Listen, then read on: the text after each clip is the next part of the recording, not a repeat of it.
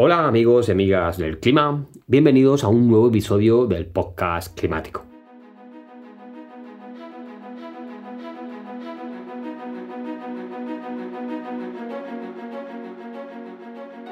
En este episodio conectaré con uno de los conceptos que quedaron pendientes en el anterior. Eh, recordemos que era el episodio que hablaba del sexto informe de evaluación del IPCC y ahí se hablaba de una cosa que se llaman los fenómenos de baja probabilidad y alto impacto.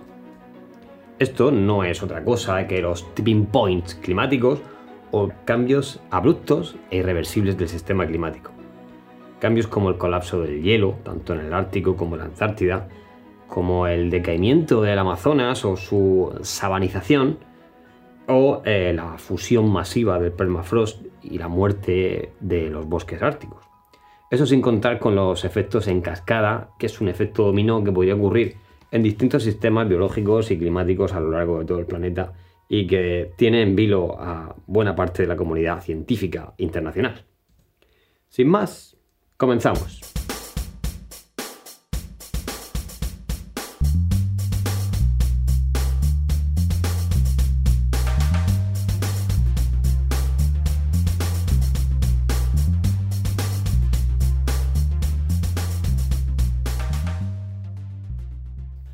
Lo que te cuento en este episodio es en parte un resumen del artículo publicado en Nature en noviembre de 2019 por Timothy Lenton, que es director del Instituto de Sistemas Globales en la Universidad de Exeter, en Reino Unido.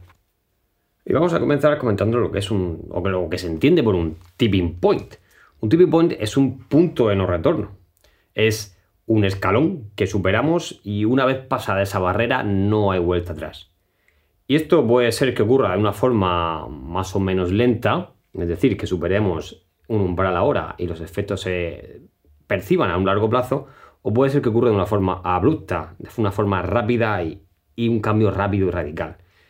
No es lo que estamos esperando en términos de alta probabilidad para el clima, pero sí que es verdad que está dentro de ese grupo de, de eventos de baja probabilidad, pero que tendrían un alto impacto.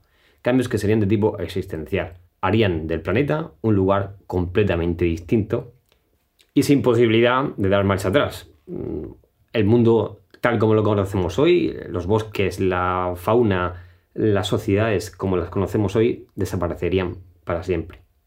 Eso es un tipping point.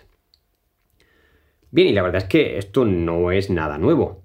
El propio IPCC en sus primeros informes hace ya más de 20 años pues reconocía que esto podía ocurrir. Sí que es verdad que pensaban que los tipping points que vamos a comentar hoy, pues podrían ocurrir con calentamientos por encima de los 5 grados. Poco a poco han ido reconociendo que, ahí se equivocaron y que esos umbrales o esos puntos de no retorno podrían ocurrir con incrementos de temperatura de tan solo un grado y medio, entre 1 y 2 grados, que es lo que estamos viendo ahora. Y por eso habrás escuchado eh, la importancia de no superar un grado y medio, porque es un umbral en el que se cree que muchos de estos fenómenos se desatarían y ya no habría ninguna posibilidad de, de marcha atrás, ninguna posibilidad humana de controlar el cambio climático. Claro, esto contrasta y mucho con los planes que han planteado las naciones de reducción de emisiones a, lo largo de, este siglo, que nos conducirían como poco y de cumplirse cosa que tampoco está muy clara de que se cumpla, de que llegaremos a, un aumento de temperatura de 3 grados. Esos 3 grados para muchos economistas es un óptimo entre desarrollo económico y probabilidad de un cambio climático catastrófico. Pero claro, no han tenido en cuenta esa superación de umbrales, esos puntos de no retorno de los que vamos a hablar hoy. Desde luego yo no creo que sea aceptable hablar de permitir o permitirnos el lujo de calentar este planeta por encima de los 3 grados. No ya por la cantidad de daños y por la cantidad de sufrimiento a miles de personas que ocurrirían, sino por esa superación de, umbrales de que no volvamos a tener la oportunidad de mantener este planeta tal y como lo conocemos. Y de ahí que realmente esto sea una emergencia climática. Uno de los tipping points que quizás ha estudiado en más profundidad es el de la criosfera, el colapso de los hielos. Por ejemplo, el oeste de la Antártida es una zona bastante sensible porque los glaciares que hay allí que se soportan sobre un lecho rocoso, los frentes glaciares, una vez eh, que se vayan desintegrando, y eso está ocurriendo ya, el cambio en el hielo va a ser irreversible. Es como una barrera que se rompe y a partir de ahí toda la masa de hielo que hay en el continente va a ir virtiendo al océano. Esto por sí solo podría aumentar el nivel del mar entre 6 y 9 metros. Otro tipping point muy preocupante está en Groenlandia. Se cree que por encima de un grado y medio la masa de hielo groenlandés estaría condenada.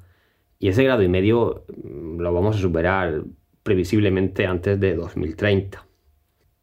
Bueno, y es muy importante advertir que estas masas de hielo, que seguirían fundiéndose y virtiendo el océano incluso durante milenios, eh, tendrían velocidades de colapso muy diferentes a un grado y medio que a 3 grados. A mayor temperatura todo se aceleraría mucho. Un asunto diferente es el Ártico, el casquete glaciar ártico, que es hielo flotante, hielo que está sobre el océano, pues está desintegrando también y con solo un aumento de 2 grados pues se ha calculado que la masa de hielo desaparezca completamente la mayoría de los veranos. Y no estamos muy lejos de esos 2 grados. Veremos más tarde que todos estos efectos además están conectados entre sí y pueden generar lo que se llaman efectos dominó o efectos en cascada. El otro gran subsistema terrestre que está dando grandes avisos es la propia biosfera por ejemplo, podemos hablar del coral. El, blanqueamiento de la barrera de coral en Australia ya ha llegado a la mitad. La mitad de la barrera australiana de coral se ha muerto por, episodios de olas de calor marinas. Eh, a ciertas temperaturas el coral expulsa a los pequeños pólipos que lo componen y muere. Y uno de los puntos calientes de biodiversidad del planeta está desapareciendo delante de nuestros ojos y muy rápido. Pero es que se ha estimado que con un aumento de 2 grados de temperatura, solo el 1% de los corales del planeta se mantendría con vida. Es decir, habríamos perdido el 99, la práctica totalidad de ese ecosistema que es vital para el océano, por otra parte. El siguiente tipping point al que prestar mucha atención son los bosques. En concreto, la selva amazónica, que es el mayor bosque del mundo, está en peligro de convertirse en una sabana, es decir, de un bosque de alta productividad, un bosque lluvioso como, como es la selva, que pase a un bosque ralo, a un bosque de matorral, un bosque de árboles aislados. Eso sin contar con la intervención directa del ser humano talando o aprovechando esas tierras para cultivo o para ganadería. Claro, que la selva amazónica cambie total o en parte a una sabana implica una liberación de dióxido de carbono a la atmósfera que es brutal. Estaremos hablando de unas entre 90 y 110 gigatoneladas de carbono. En el Ártico la situación no es muy diferente. Los bosques árticos, en realidad, todo el cinturón de bosques del norte de Canadá, parte de Estados Unidos, eh, Escandinavia y Rusia, es un cinturón de, bosque gigante, enorme. la mayor extensión de, es el tipo de bosque más extenso del planeta en realidad. Está disperso, no es como el Amazonas, que es un bosque único, pero sí que es una masa forestal ingente y extensa. Esos bosques hoy día se están viendo muy afectados, sobre todo por insectos, como el, el gorgojo descortezador y otros barrenadores, y por el fuego, incendios que cada vez son más intensos, más frecuentes y más dañinos en estas regiones. Además, en esta región del Ártico, el suelo está permanentemente congelado. Ya hemos hablado otras veces de lo que es el permafrost. Este permafrost almacena además una enorme cantidad de dióxido de carbono y de metano. Claro, si fundimos el permafrost, pues se va a liberar ese metano y el metano es un gas que es 30 veces más potente como gas de efecto invernadero que el CO2. Así que tenemos otra bomba climática esperando a ser detonada. Tenemos unos presupuestos de carbono que ascienden a unas 500 gigatoneladas de CO2 para no superar o para no tener un 50% de probabilidad de no superar un grado y medio de calentamiento global. Bien, el permafrost consumiría unas 100 gigatoneladas de ese presupuesto la sabanización del Amazonas otros 100 o 90 y, el decaimiento de los bosques boreales pues otros ciento y pico. Total, que nuestro presupuesto de carbono podría estar muy comprometido simplemente por el colapso de estos tres subsistemas que empezarían a tomar el control sobre las emisiones independientemente de lo que quisiéramos hacer los seres humanos para dejar de usar los combustibles fósiles o cualquier otra estrategia que quisiéramos plantear. Es decir, se habrían disipado, se habrían hecho añicos cualquier opción que tuviéramos los seres humanos para mantener bajo control un cambio climático caótico, catastrófico.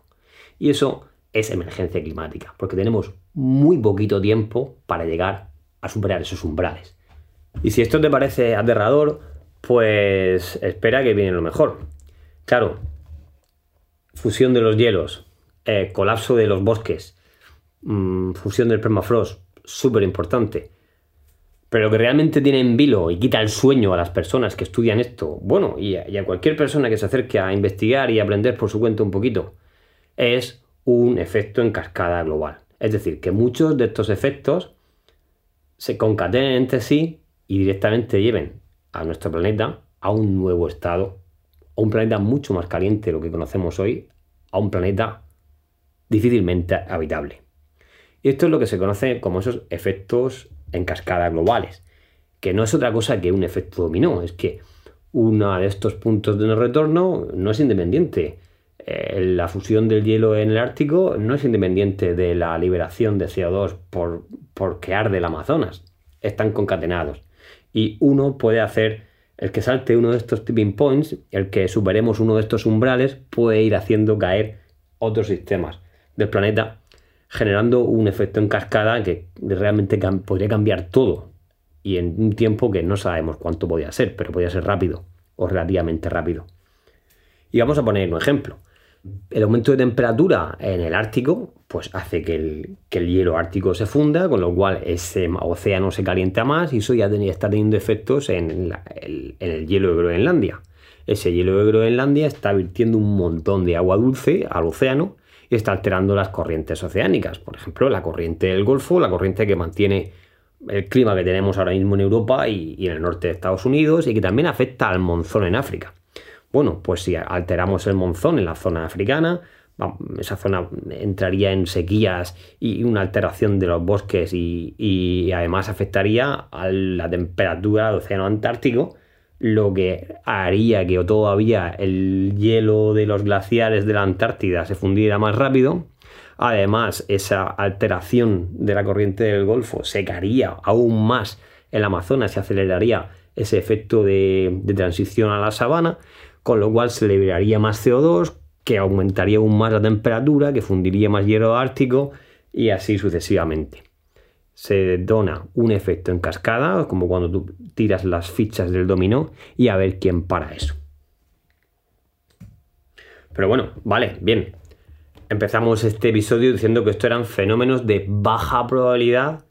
Sí, alto impacto, pero bueno, baja probabilidad. Claro, pero es que el enfoque aquí no puede ser de probabilidad aunque la probabilidad sea baja, es posible. Y esto puede estar ocurriendo. Y el tema es que el impacto es tan grande que si ocurre no hay marcha atrás. No es algo que podamos ensayar y decir, oye, bye, sí, lo hemos hecho mal, nos hemos, equivocado, vamos ahora a reducir las emisiones y volvamos a corregir esto. No, no, no, es que si, si la cagamos, la cagamos del todo. Bandamos el planeta al garete. Eso es lo que tenemos que entender. Y tenemos que entender que por eso estamos en estado de emergencia climática. Y esa emergencia es tanto mayor cuanto mayor es el daño a considerar y la probabilidad de que ocurra. Y aunque la probabilidad no sea muy alta, si el daño es muy grande, pues la emergencia es grande. ¿Y qué otra cosa es muy importante tener en cuenta en la emergencia? Pues el tiempo de reacción, desde que nos damos cuenta de que algo está ocurriendo hasta que hacemos algo y eso tiene efecto. Y por supuesto el tiempo disponible para que ese evento negativo ocurra. Entonces, ese tiempo hasta el punto de no retorno es el que se está reduciendo. En la medida que ese tiempo cada vez es más pequeñito, la emergencia tiende a hacerse cada vez mayor, realmente tiende a hacerse infinita. Es decir, que cada día que pasa y no corregimos estas cosas, pues nuestras opciones para resolverlas se complican día a día, minuto a minuto y segundo a segundo.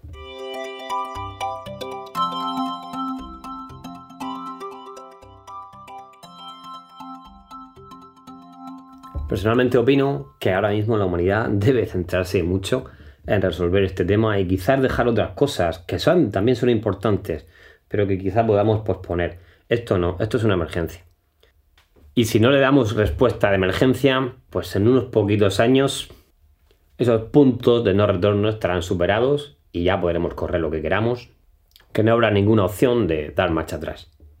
La buena noticia es que no hemos llegado a ese punto, es que hoy por hoy todavía hay, tenemos grandes opciones de no llegar a ese punto, de hacerlo reversible, de no pasar el punto de no retorno, de no caernos por el precipicio y pisar el freno antes de, de que caigamos. Pero eso hay que hacerlo ya. Así que ponte las pilas. Estas cosas dan miedo. El cambio climático es un tabú y nos da miedo hablar de él. Pero ese miedo se tiene que transformar en esperanza, que aún estamos a tiempo, que hay que cambiarlo todo, que podemos vivir mucho mejor y hay que hacerlo ya. Nos vemos en el próximo episodio del podcast climático.